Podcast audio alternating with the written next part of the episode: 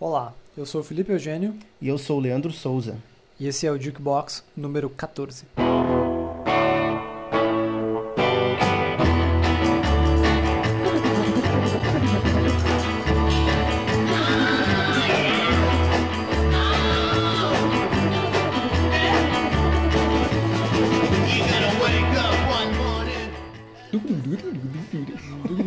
Olá pessoal, já estamos de volta aí com o Jukebox número 14, com um assunto um pouco diferente, mas não menos interessante, né, Lipe? Exatamente. Primeiro, bem-vindos e bem-vindas todos. É, nossa, que mal educado que eu sou, galera. Desculpa aí, bem-vindos ao Jukebox número Exato. 14. Alguém tem que ser educado nesse podcast. Alguém tem que ser polido. Ah, e a nossa motivação para gravar esse podcast é muito interessante. né, veio de algo que aconteceu pra mim aqui, mas ele levantou uma ideia, levantou uma discussão que gerou o título desse podcast, né, que até vocês devem ter ficado um pouco intrigados pelo título, né? Eu espero.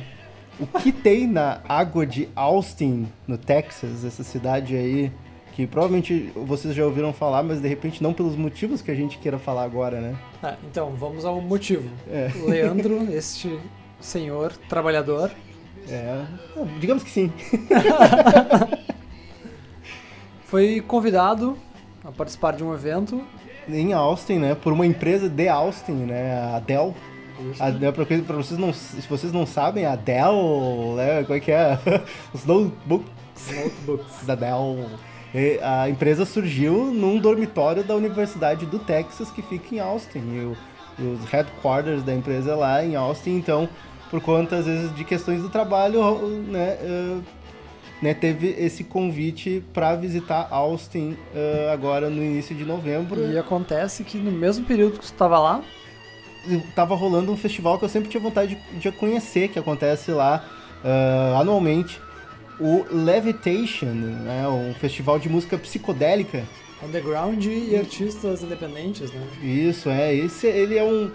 Além de um festival, uma celebração da história, ah, vamos dizer, do rock underground que Austin carrega, né? É algo que é bem, é bem bacana e se relaciona até com o nosso fascínio que, né, que a gente tem por Austin, assim, por toda essa cultura que Austin traz consigo, né? Bom, explicando, esse foi o início, né, da nossa ideia. Vamos gravar um podcast falando da tua experiência aí, Leandro, de como foi um desses festivais mais interessantes, né? Mas aí o tema começou a crescer e se expandir para outras, Bastante, né? outras direções. a gente né? começou a lembrar, pô, ali nos anos 2000, as bandas que a gente começou a ouvir e... E ser fãs, né? A gente era, se tornou fãs dessas bandas, né? É, tipo, And You Know Us by the Tree of Dead. É, É uma Mas- banda que a gente começou a ouvir e aí, bom, vai pesquisar sobre, bom, a banda de Austin. É, é, mas então tem, tem muitos outros motivos. A gente vai, foi descobrindo muitas bandas boas que são de Austin, muita representatividade cultural que existe em Austin. Então, em suma, esse é o, é o- é o tema do podcast de hoje, muito mais do que simplesmente falar sobre eu indo no festival lá. Né? Seria, Sim. seria muito um biguismo, né? Falar sobre- só sobre o festival, ou, lá, eu ficar contando como é que foi a minha experiência no festival. Então, acho que a introdução seria isso, né, Lipe? Sim. E até isso ampliar o assunto faz com que eu, eu possa participar um pouco mais da conversa É, também. e é legal também até pra conhecer, sabe? Porque ah, de repente as pessoas, você deve conhecer Austin por causa do SXSW, né? E, e tem muito mais pra saber sobre essa cidade tão bacana, né? Que é a capital do Texas. Às vezes tem gente que nem sabe que Austin é a capital do Texas, né? Pensa que, sei lá, Dallas ou Houston é- é- são cidades mais importantes, né? Do que Austin dentro do, do, do Texas. Quando na verdade ah, Austin tem, tem muito ah, a ser falado e muita coisa legal a ser falada. É, infelizmente eu não, ainda não conheço a cidade, espero um dia. Tá na tua lista. É, e Leandro, você me corrija se eu estiver errado, já é a quarta vez que tu vai pra Austin, né? Essa foi a quarta Todas vez em a- Austin. Também fazendo cobertura do seu trabalho. né? É, mas enfim, é uma, uma cidade que eu me apaixonei logo na primeira vez que eu fui, sabe? Eu- é tranquilamente uma cidade em que eu viveria lá. Porque é, uma- é daquela cidade assim que tu é em outro lugar, é uma cidade estranha, mas no momento que tu chega lá tu te sente à vontade, tem essa sensação de aconchego, sabe? É uma sensação parecida, por exemplo, lá, com São Francisco. São cidades onde tu te sente bem, tu não te sente um, um, digamos, um forasteiro, sabe? Ou é bem recebido É, é bem, é bem interessante a sensação de pelas estar lá. pessoas e pela cidade. Também.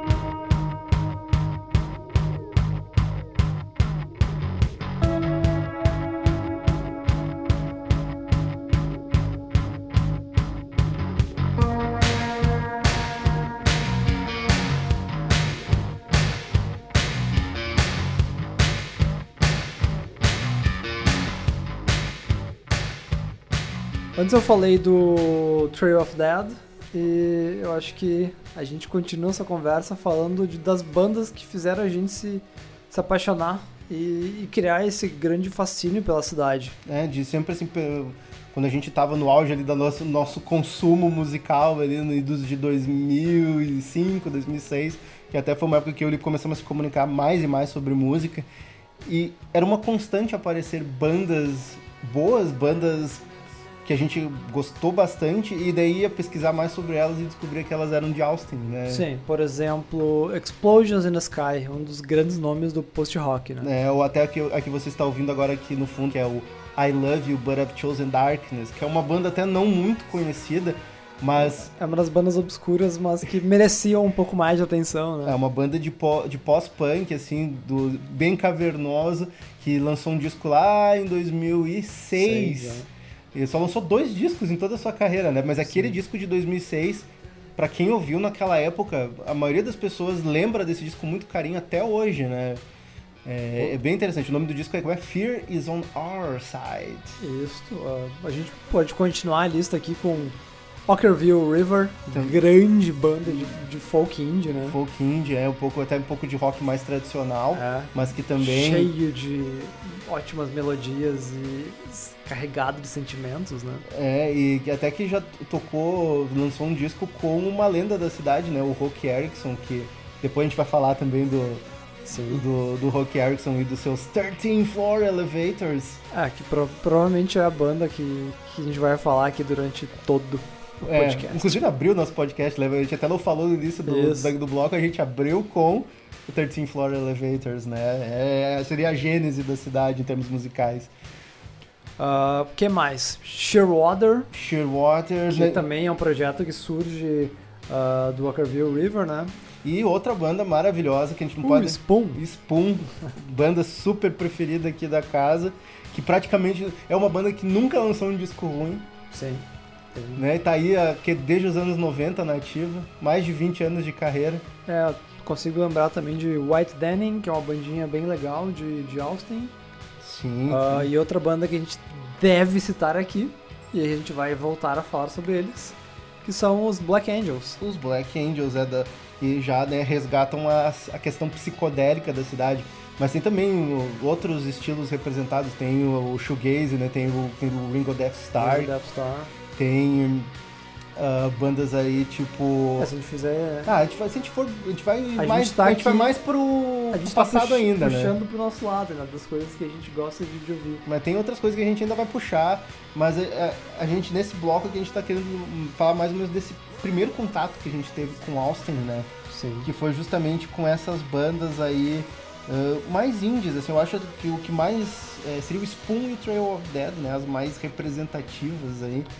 Eu colocaria o Explosions in the Sky como um dos grandes nomes também. né? É uma cidade que faz essa junção de pessoas, assim. e- É isso, a gente, interessante também, a gente, todas as bandas que a gente citou aqui, nem todas fazem sentido entre si, né? Elas É. não têm um estilo que une elas como cidade, como essa unidade, como a gente pensar, sei lá, Seattle. Seattle ou pensar São Francisco, Los Angeles. Ah, são várias bandas, mas cada um dentro do seu estilo próprio, né? Sim, sim. E é uma cidade, por exemplo, eles não têm exatamente um selo que, que marcou Isso, né? época, assim, não tem exatamente um, o, A Sub uma da sub pop Seattle. que, que fizesse toda essa essa agremiação de talentos, assim. SST para Los Angeles, Alternative Tentacles para para São Francisco, Ou Touch and Go, Go pra Chicago. né? Mas ela tem é, é, esse forte vínculo com a questão de produção musical. Austin tem isso daí. Inclusive tem uh, aquele. O disco não é tão bom do Foo Fighters, mas a série de, documentar, de documentários que o Foo Fighters fez. Que eles pelos, passam pelos estúdios. Que eles passam por grandes estúdios, grandes cidades da música no, nos Estados Unidos, é o Sonic Highways, né? Sim. Uma das cidades escolhidas é Austin, justamente por causa de toda essa representatividade. Efervescência que, cultural. Efervescência cultural e musical, né? Que a cidade tem. Isso se reflete também nos festivais, né? Como o Levitation e outros que a gente vai falar depois. Então, existe um motivo pelo qual essa cidade exerce um fascínio, exerce, exerce todo esse interesse, né? Sim. E se fundamenta, obviamente, no, no, no, talento e nas músicas que, que são criadas por lá. Um, mas eu acho que né, o, o nosso background, o nosso primeiro contato seria, seria isso daí, né? Isso aí. Então, até para vocês entenderem um pouco mais, vamos subir agora um sonzinho do Trail of Death. And, o título, como é que é o... And you know us by the trail of death, death, death. Death, death, exatamente, tem esse, esse eco no final, com possivelmente o hino deles, do, da obra-prima deles, do Source Tags and Codes, com How Near, How Far.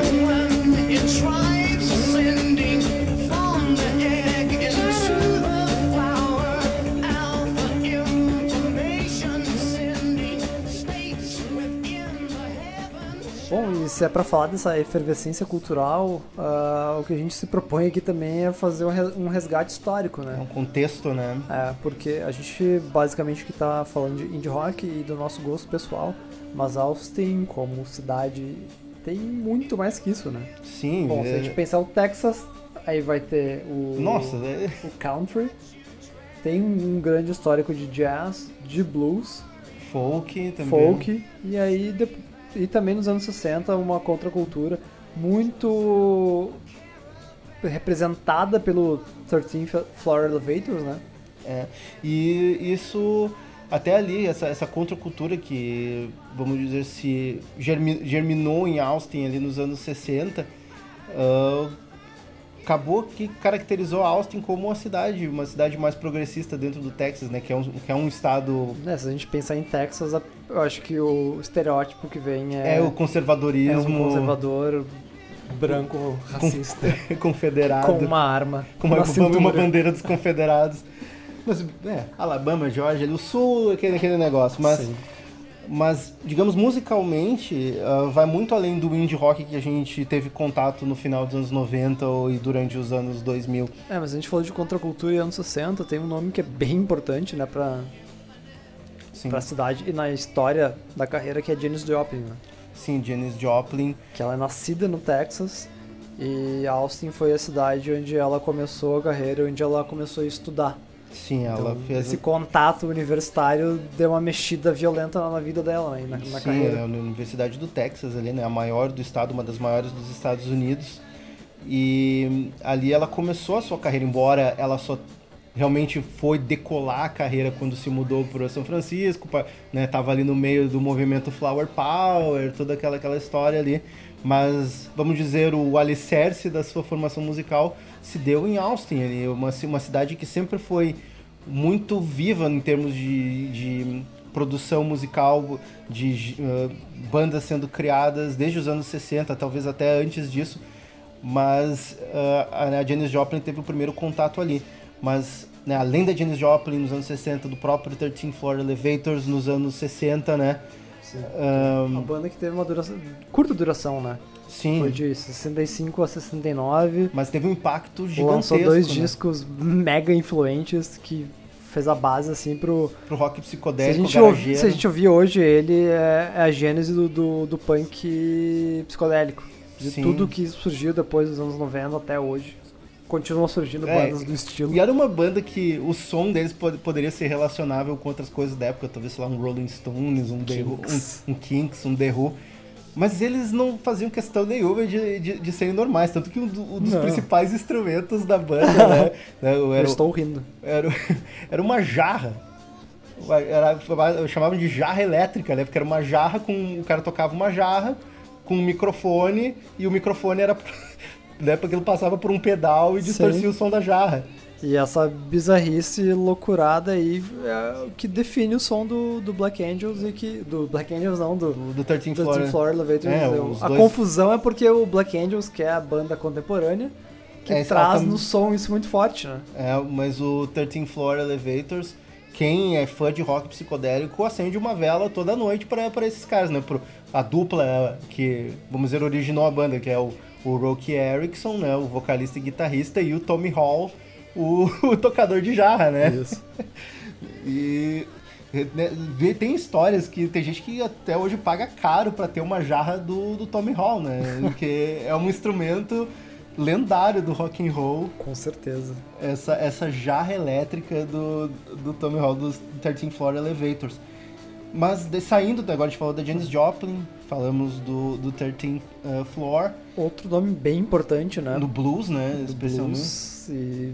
Que... Rock and roll no geral, né? O cara no tá, geral, no, é. tá no hall da fama, né? Do rock and roll. Estamos falando do senhor Steve Ray Vaughan. Um clássico.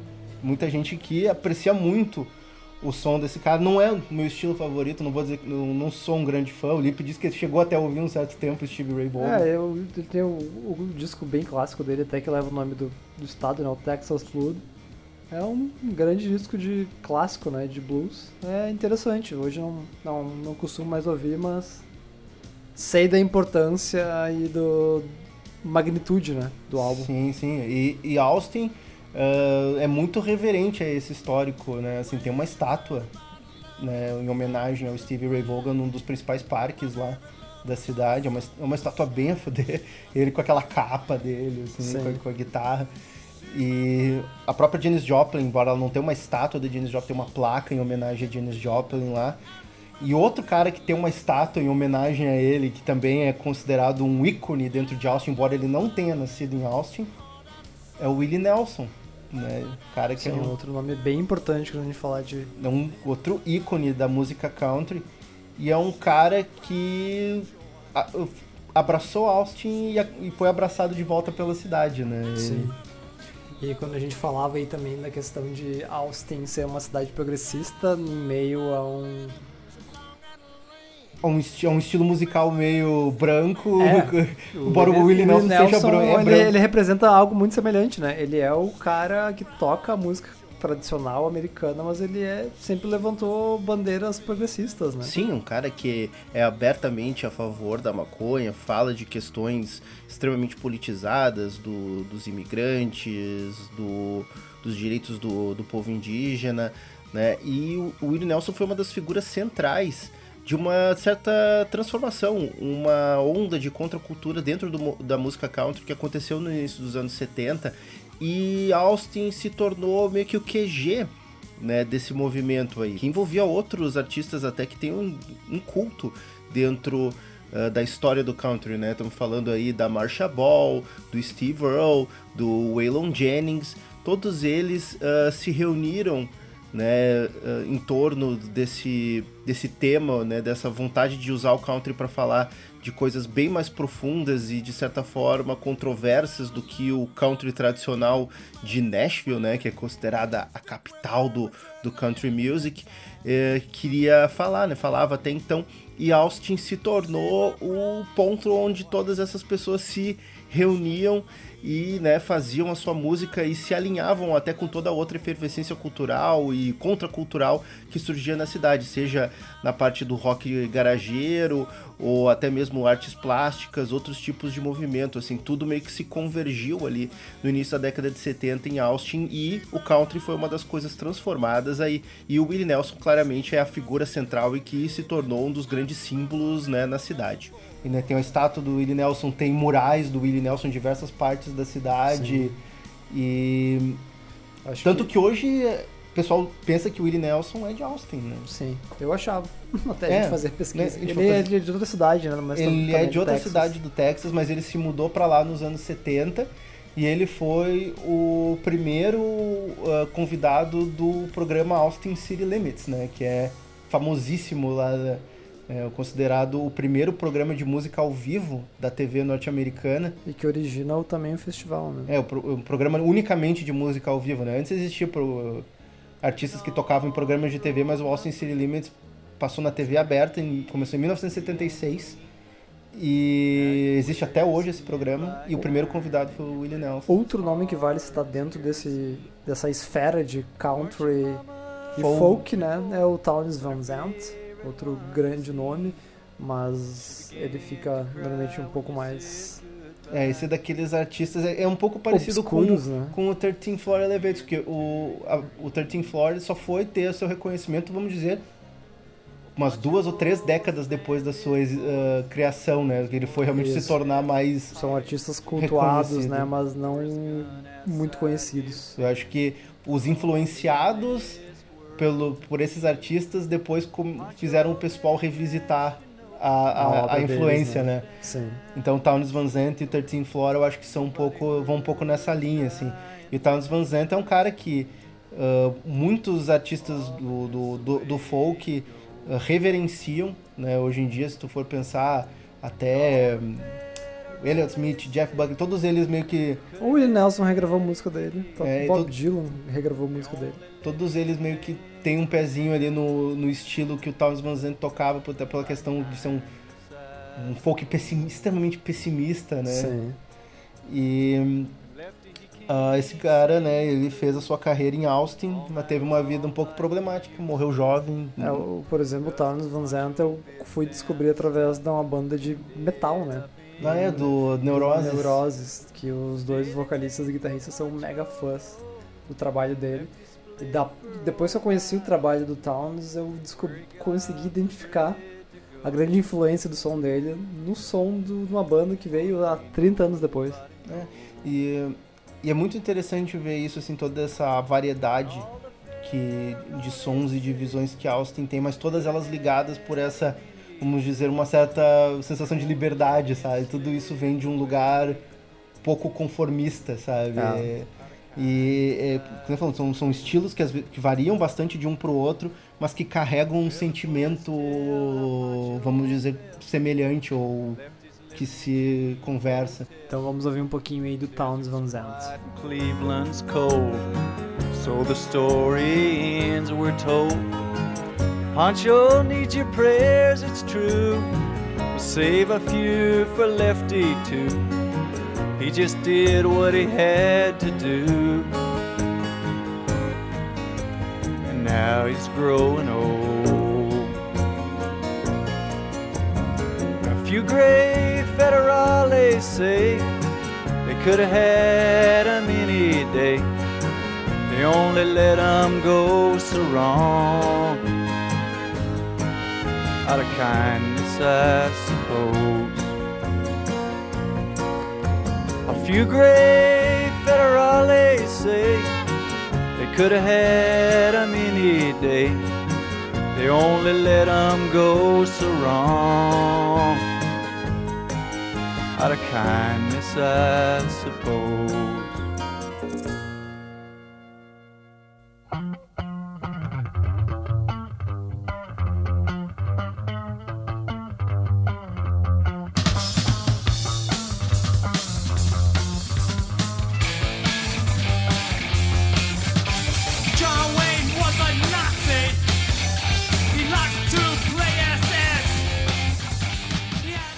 Agora vamos falar de coisa boa, vamos falar de punk rock.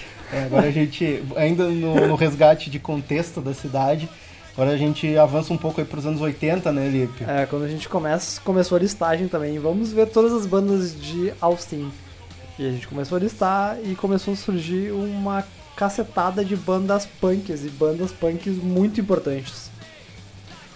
Como Big Boys, os Dicks, e aí são duas bandas que tiveram impacto dentro da cena punk hardcore ah, do início dos anos 80 americana, né? Porque o Big Boys com membros abertamente homossexuais e uma cena que era mega violenta e Machi- homofóbica é, e machista. machista. Então isso era completamente conf- confrontante com, com todo o resto da cena e das bandas, né? Sim. Os Dicks também traziam isso nas letras. né? Carregavam essa. Eram, eram bandas assim que traziam. Eram politizadas e politizadas da forma mais violenta e agressiva possível, Sim, né? parte- uma das assim, primeiras bandas que trouxeram isso no questionamento das, das músicas. Né? Ah, além delas tem o MDC, o MDC, que é o Million, millions of. Million of Dead Cops, que também já traz uma outra imagem de, de como de visão de sociedade, É né? confrontacional, totalmente confrontacional, né? Assim, né? Não é. Ela, ela tem essa, essa visão sociopolítica extremamente agressiva e vamos dizer até anarquista, né? Sim, o próprio Dix também tem a música famosa, Hate the Police. é Dick the Dicks Hate the Police. E traz uma visão do que, que era o, o punk, né, ah, na cidade de Austin. E- É, e tudo isso era relacionado também com um tremendo espírito do it yourself, né? Os caras. é, não tinha outra forma. É, mas que nem a gente estava falando no bloco anterior, que existiam às vezes selos que faziam, orga- organizavam isso daí.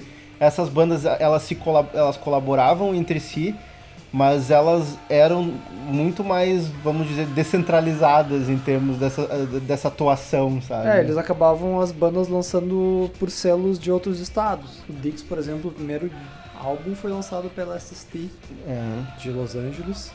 E eu acho que vale também falar de outra banda ah, que não é original de Austin, mas de uma cidade próxima, que é o Butthole Surfers. Também, que também lançou coisa pela SST ou não? Eles não Ah, não, mas pela Touch and Go. lançaram pela Touch and Go, é verdade. O Butthole é de San, San Antonio, Antônio, San Antônio, ali é- originalmente. Ah, é um- uma hora de carro ali do, de Austin. E, bem, pra quem conhece Butthole Surfers, É, não é exatamente um punk, mas é porque é muito mais esquisita do que é, punk. não é o punk rock no sentido tradicional do som, tipo Ramones. Eu digo que o estilo do Butthole Surfers é bizarrice. É, mas eles viviam na cena do punk rock, do hardcore e a bizarrice deles e os shows eram tipo algo totalmente de confronto. Senhor Gibby Haynes e É. a turma ali, mas. Que E, trazia o punk, tipo. mas na- explica aí, Lipe, o que, que eles têm a ver com Austin? Verdade. Voltando ao ponto. Butthole Surfers, eh, por muito tempo, eles tinham uma maneira de trabalhar, de botar todos os instrumentos num, num carro e van e ficar viajando e se instalando em cidades. Até que eles resolveram voltar pro Texas. Muitas vezes eles quebravam a cara e voltaram no Texas, na cidade de muito próximo a Austin. Compraram uma casa, a gente tava vendo aqui, fica em torno aí de uns 50 quilômetros de Austin. E lá eles ficaram por um bom tempo, instalaram um estúdio e tudo mais. Gravaram um dos discos mais clássicos deles, né? O Locust, a, a- a- Locust, Locust Abortion, Abortion. Te- Technician. Isso.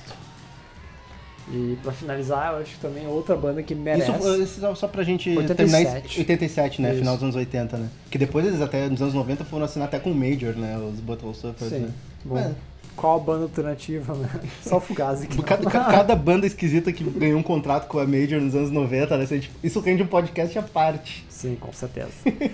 e outra banda que eu falei que merece também ser citada, que não é originalmente de Austin, mas passou pela cena, que é o Scratch Acid. É, Na verdade, eles, é, os integrantes não são de Austin, mas a banda se criou em Austin, se formou em Austin, questão até da, da universidade, né? Sim. Que existe lá. Que uh, a banda, a gente conhecia ela mais por nome, mas a nossa pesquisa depois a gente foi descobrir que na verdade eles foram tremendamente influentes, né? Importantes, né? Ah, e é uma E- banda que teve um, poucos registros, né? Teve dois discos. Dois discos, um EP e, e depois tudo saiu num, num disco de compilação. Mas a banda ela foi importante pela por criar algo como- conhecido hoje como noise rock. Então Exato. era pegar o punk rock, que era rápido, deixar ele um pouco mais lento e deixar ainda mais agressivo e bem louco. É, eu acho até que se relaciona um pouco com o que o Butthole Surfers tentou, aquela coisa realmente É, estranha, um pouco repulsiva, assim. ia sabe? pro lado da repulsa e da psicodelia absurda, né? Era LSD em forma de música. E até por essa questão de influência, né? ahn, dois dos integrantes do Scratch Acid, o David Al e o David Jim, David Sims, depois, David W.M. Sims, depois eles se mudaram pra Chicago e lá eles formaram, né? Pô, que banda que eles formaram? The Jesus Lizard. Essa com certeza a maioria de vários de vocês já ouviram falar. e né? essa realmente, quando a gente fala de noise rock, é, é a banda que meio que define, né? né, esses caras aí foram, fizeram mais história até que o Scratch Acid, mas é muito interessante ter esse background de entender, até se vocês não conhecem, daqui a pouco vocês vão ouvir o Scratch Acid e reconhecer muito do que o A Jesus influência Lizard, deles em tudo que a gente ouve hoje. né? né, até uma banda que a gente gosta muito, Daughters, a gente ouviu Scratch Acid, meu Deus, isso é muito Daughters, ou o que que A é, influência fica muito clara. ou como é que é a outra banda que, que eles falavam que o Scratch Acid era o The Birthday Party, The Birthday Party americano. que também tem a ver, né? Sim. E agora, pulando para um som um pouco mais calmo, mas ainda dentro desse lance do do it yourself, a gente não pode deixar de falar Não. do Daniel Johnston, né? Que faleceu esse ano, mas em Austin o cara é uma lenda. Eu sinto assim, não fui pra cidade, mas eu sinto que o Willie Nelson e o Daniel Johnston, sim, são. É, eu acho que o Daniel Johnston num grau um pouco mais restrito, né? Sim. Porque o Willie Nelson é uma figura nacionalmente. Co- Internacionalmente. Internacionalmente, mas e o Daniel Johnston não fica num circuito um pouco mais fechado de, de gente Mas que a conhece ele. de, de culto, né? Mas o culto à, à importância do Daniel Johnston em Austin é muito grande.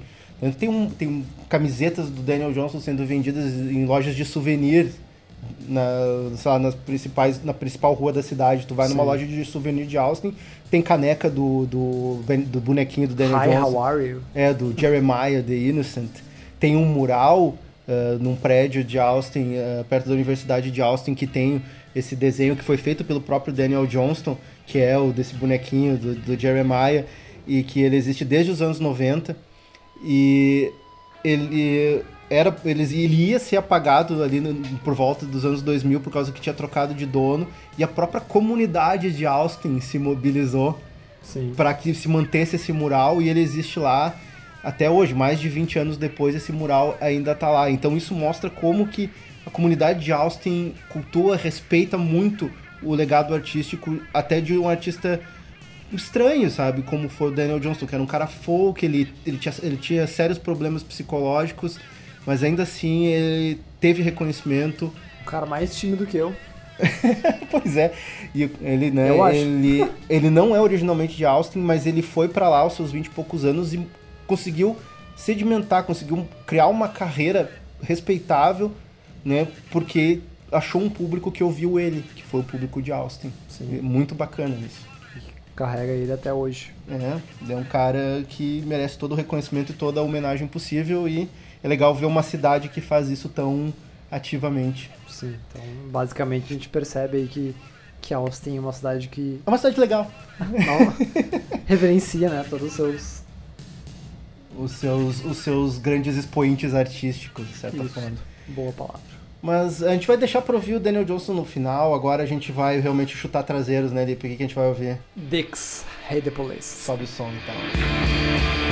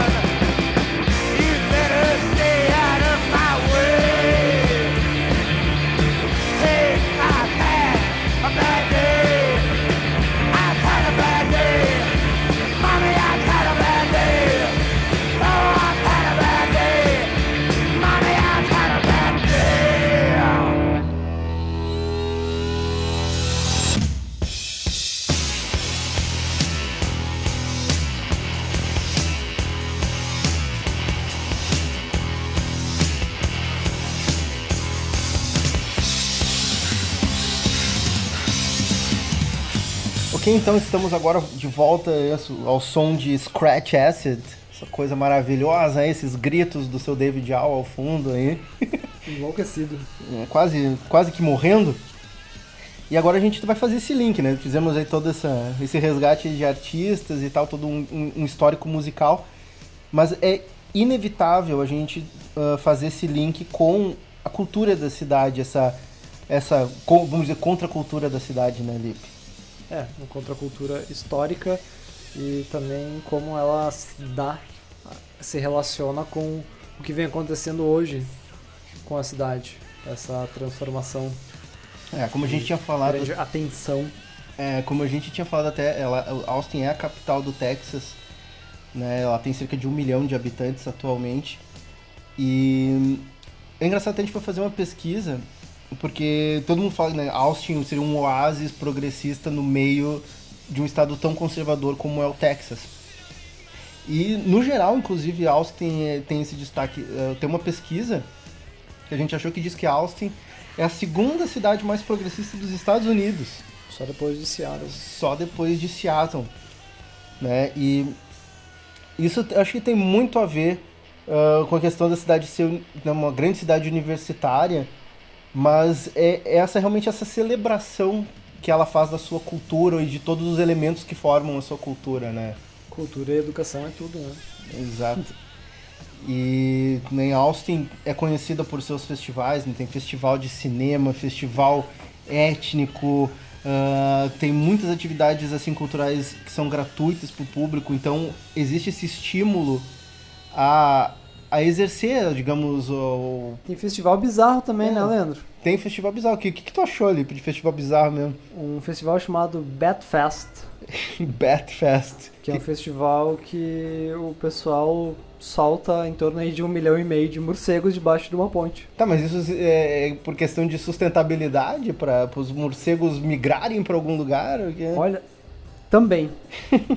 A gente volta àquela questão de reverenciar, então, como os morcegos são importantes, porque eles têm todo um controle de pestes, de insetos na cidade, mas também pelo, pela essa coisa louca da cidade, né? Então, não só o fator de soltar os morcegos debaixo da ponte, esse festival também tem um, um concurso do melhor da melhor fantasia de morcego. Meu Deus. Tem show, tem food truck, É. tem. Eu acho, isso isso pra mim o que vem na cabeça é a famosa frase que uh, se usa em várias camisetas, inclusive a camiseta que eu tenho de Austin tem essa frase, que é o lema de lá é Keep Austin Weird, que mantenha Austin esquisita.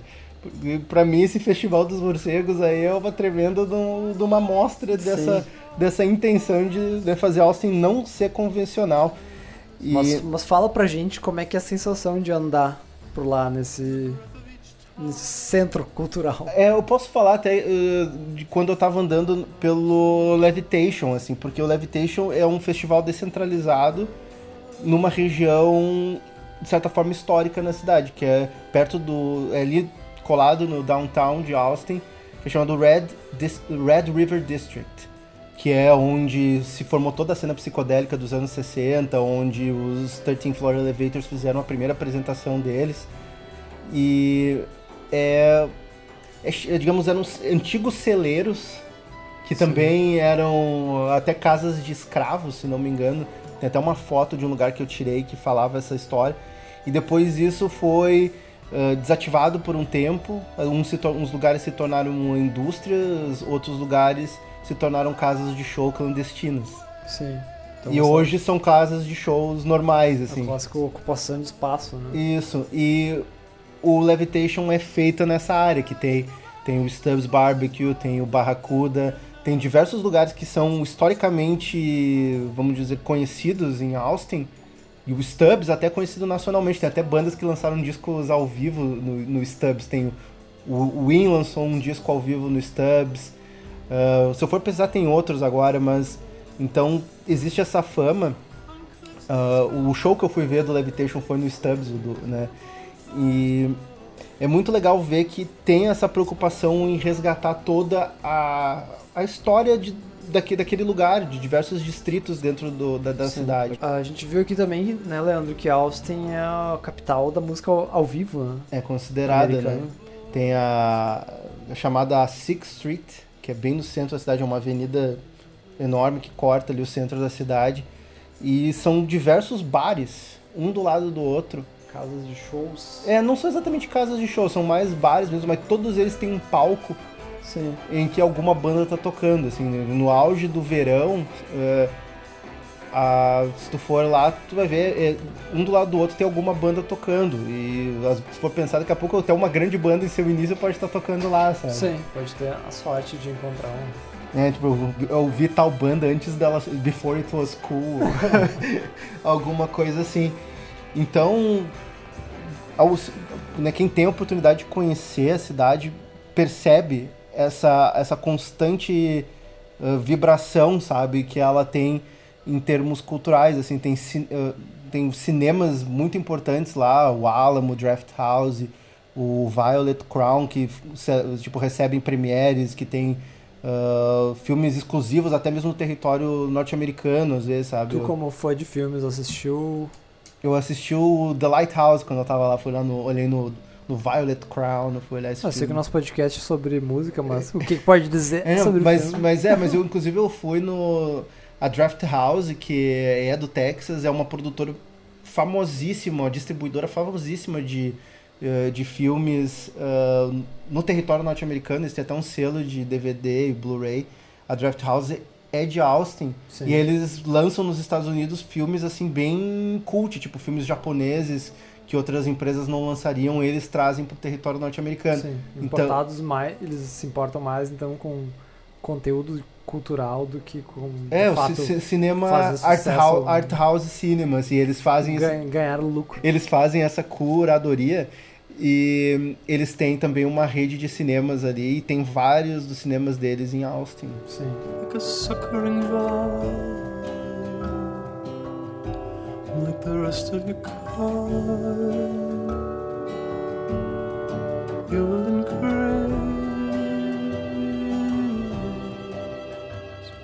A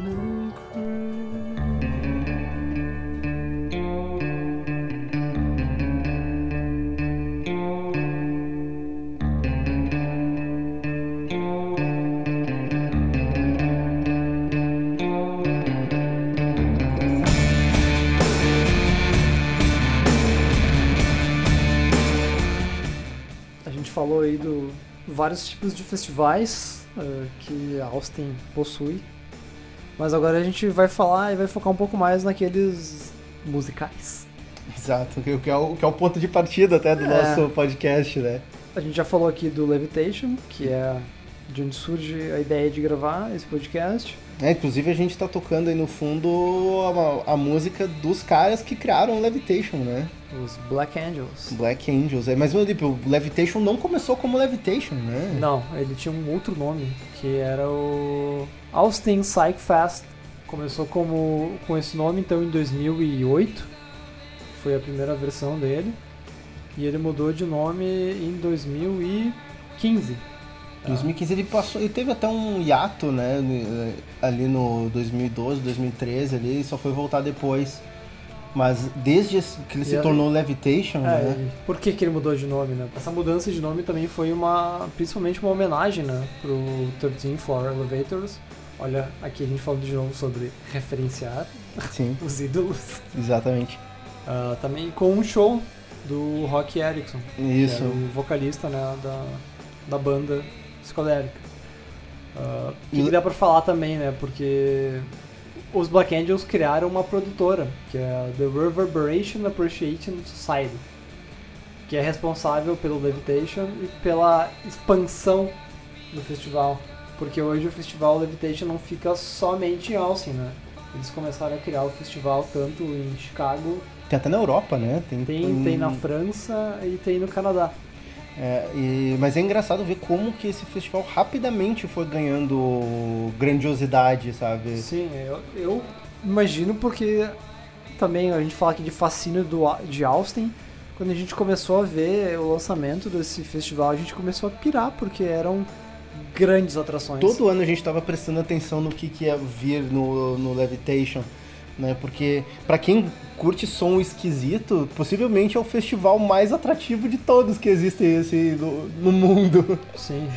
Porque esse ano, só em 2000, né, essa edição de 2019, eu só consegui chegar lá no último dia. né? Eu consegui ver um, Dinosaur Jr., Kurt Vile, uh, Ringo Death Star e A Place to Bury Strangers, assim, para dizer as bandas mais famosas.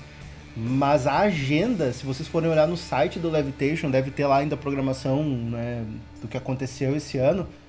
São quatro dias de festi- festival, são é, quinta, sexta, sábado e domingo, ah, englobando cerca de seis ou sete diferentes casas de shows, Sim. cada uma com a sua agenda.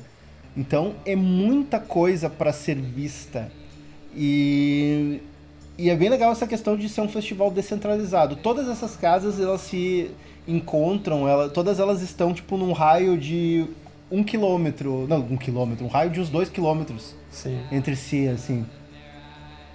É tudo muito perto, é tudo nesse distrito que eu tava falando no bloco ante- anterior, no Red River District. Esse ano, por exemplo, né, se a gente olhar só para os headliners, tem muita coisa muito da hora, tipo Angel Olsen, uh, High on Fire, Power Trip, Death Heaven, se não me engano, Flaming John, Lips, John Cale, é, o Mercury Rev, Black Mountain, Chelsea Wolf. os Black Angels que tocam todo ano. e, E também ali. Tio, não tem o Damo Suzuki também, né? Teve. Acho que no último dia teve ali.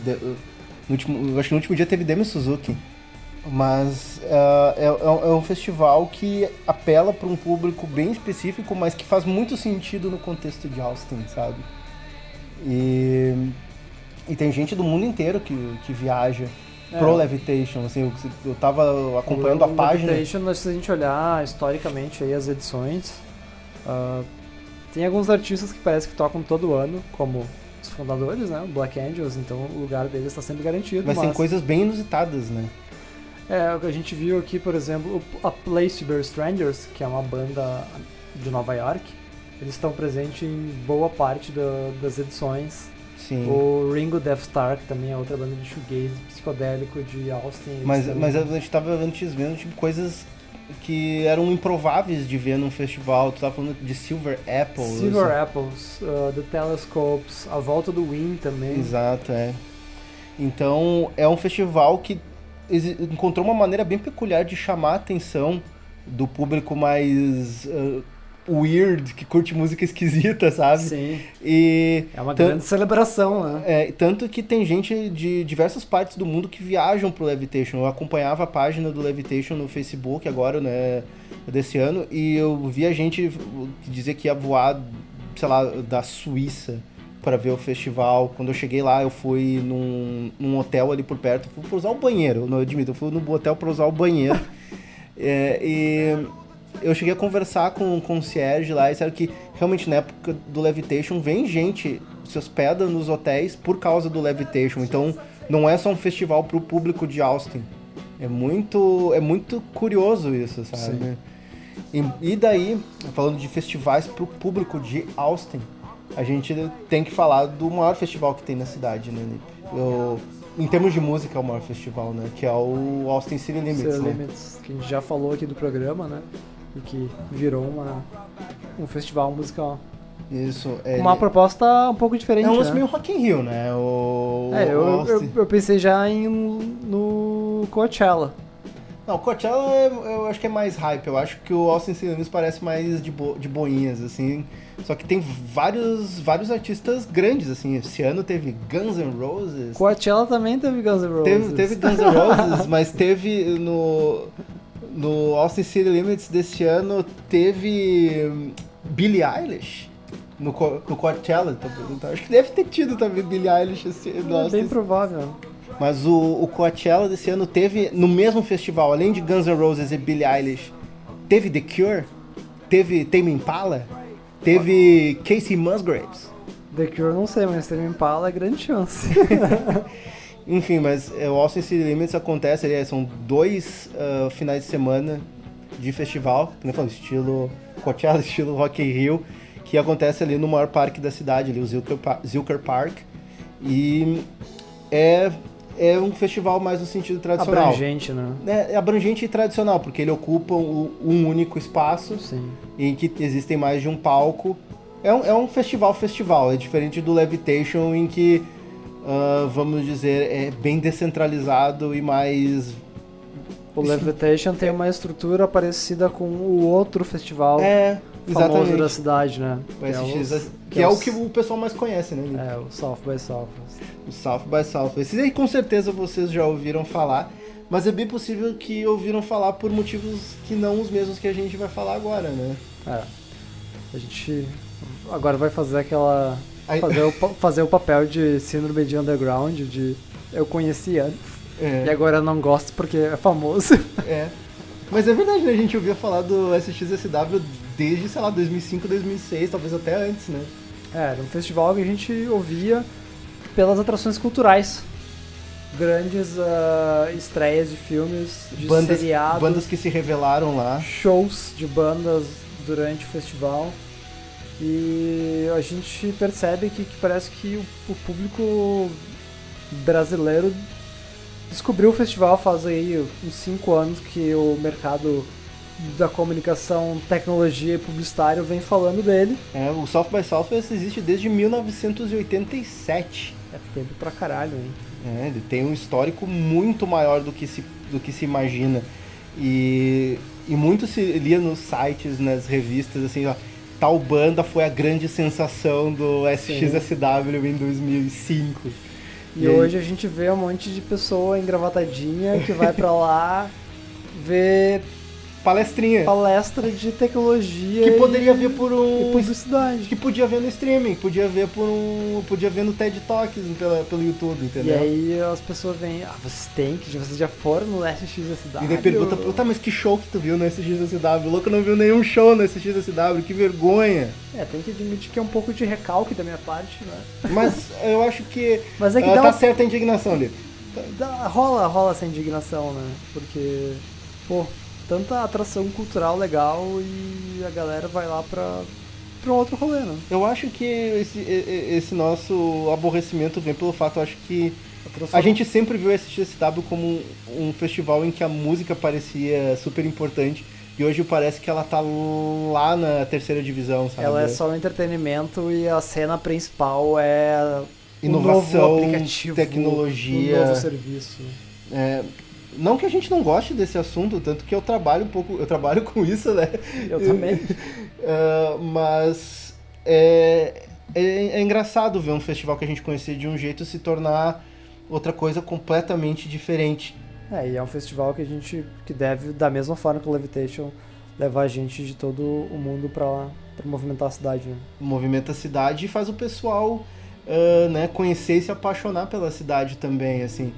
E, inclusive, acho que isso vai levar né, a, uma- a discussão que a gente vai falar depois do bloco. Mas, antes disso, até para entrar na vibe um pouco reflexiva, vamos curtir aqui um Explosions in the Sky.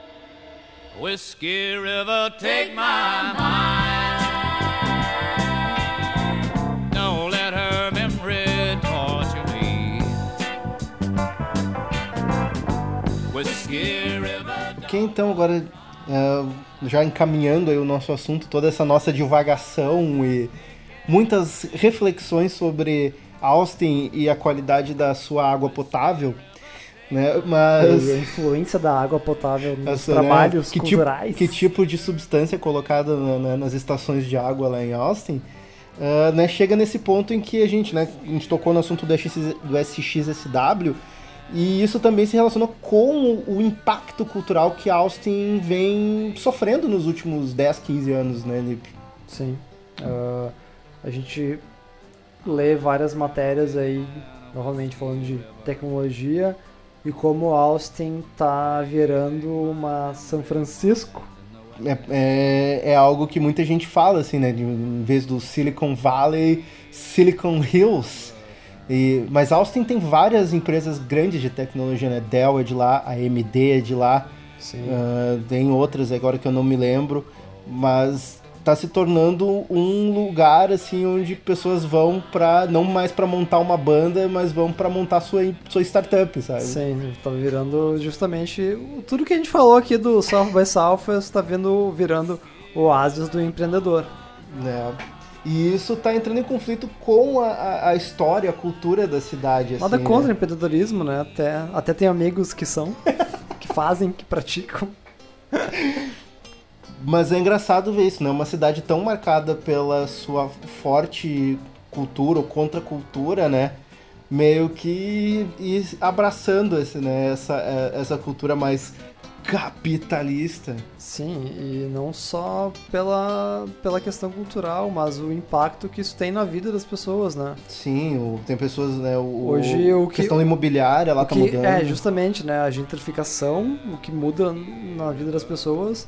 E um dos motivos que faz Austin ser ah, esse epicentro e que faz os grandes olhares para lá é porque a questão da moradia, né? Se a gente faz essa comparação com São Francisco, que já a gente já cansou de ler, onde a questão moradia virou algo quase insustentável. Austin hoje tem um, um preço do, do imóvel relativamente barato, né? Sim, sim, mas isso tá mudando também, né? Tipo, tem gente que já Sim, tá. à medida que mais as classes baixas e médias lá já estão começando a sofrer os impactos à disso. medida que mais empresas se instalam na, na cidade e aumentam os salários da, dessa gente que trabalha nessas empresas, as pessoas que classe média e classe baixa começam a sofrer, né? É, mas é que a gente pensa assim, do ponto de vista cultural. Pensa assim, São Francisco nos anos 60, né? O pessoal se mudava para São Francisco nos anos 60 porque queria fazer parte de uma cidade extremamente cultural. Sim, do movimento, de do algo movimento. maior, né? Seattle anos 90, mesma coisa, Sim. sabe? Austin nos anos 2000, início dos anos 2000, a mesma coisa. De- nos anos 2000, Montreal também sofreu isso, sabe? Então, e, e tudo isso tá mudando agora eh, em Austin, sabe? Essa, essa questão de se- ser uma cidade cultural. Tem muita gente em Austin que tá com medo que ela perca um pouco disso, ela, por causa dessa, dessa questão que o, da mudança que o SXSW sofreu e está fazendo na cidade. Ah, e é bem possível que isso aconteça, né? Então, grandes empresas comprando terrenos, destruindo bares para construir um hotel luxuoso, um restaurante. E, e tanto até que daí existe um movimento, é isso que Austin tem de bacana, que existe um movimento da cidade em preservar esse seu legado histórico, essa sua esquisitez, essa esquisitice. Sim. Ah, que daí tem o lance do Keep Austin Weird. Tem, tu anda por algumas casas, tem gente que bota essa bandeira na janela, junto com a bandeira do Texas, coloca a bandeira do Keep Austin Weird, sabe? Então, tu percebe que é uma- é uma cidade que ainda tá muito ah, determinada a, A lutar contra esse mal.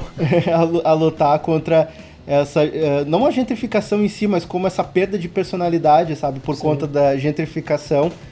Ah, até essa questão do mural do Daniel Johnston que a gente falou antes, assim, poderia, de- trocou de dono o prédio, poderiam ter pintado cima, mas não, mantiveram ah, a, o- pintura do Daniel também pela Johnston. uma questão de movimentação da galera que mora na cidade, né? É, é uma cidade que né, eu sou apaixonado, todas as vezes que eu visitei, eu, eu amei estar lá.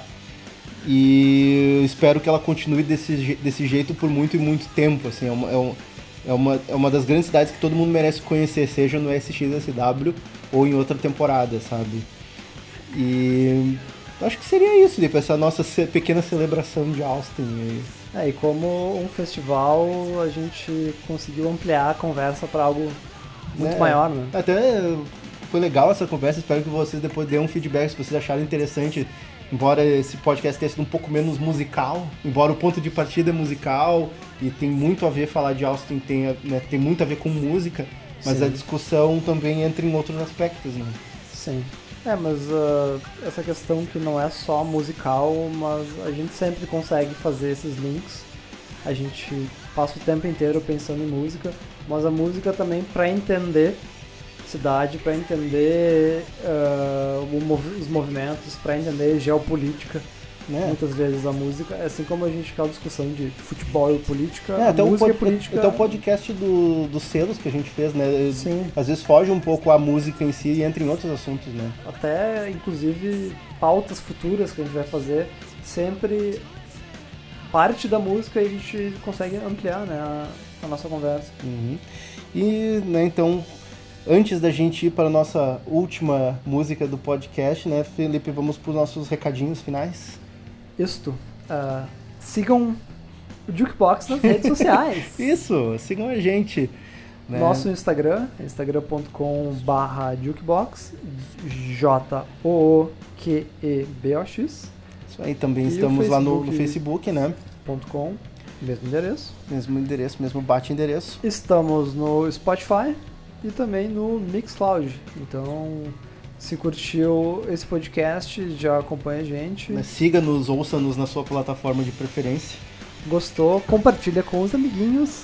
Sem dúvida, compartilha lá.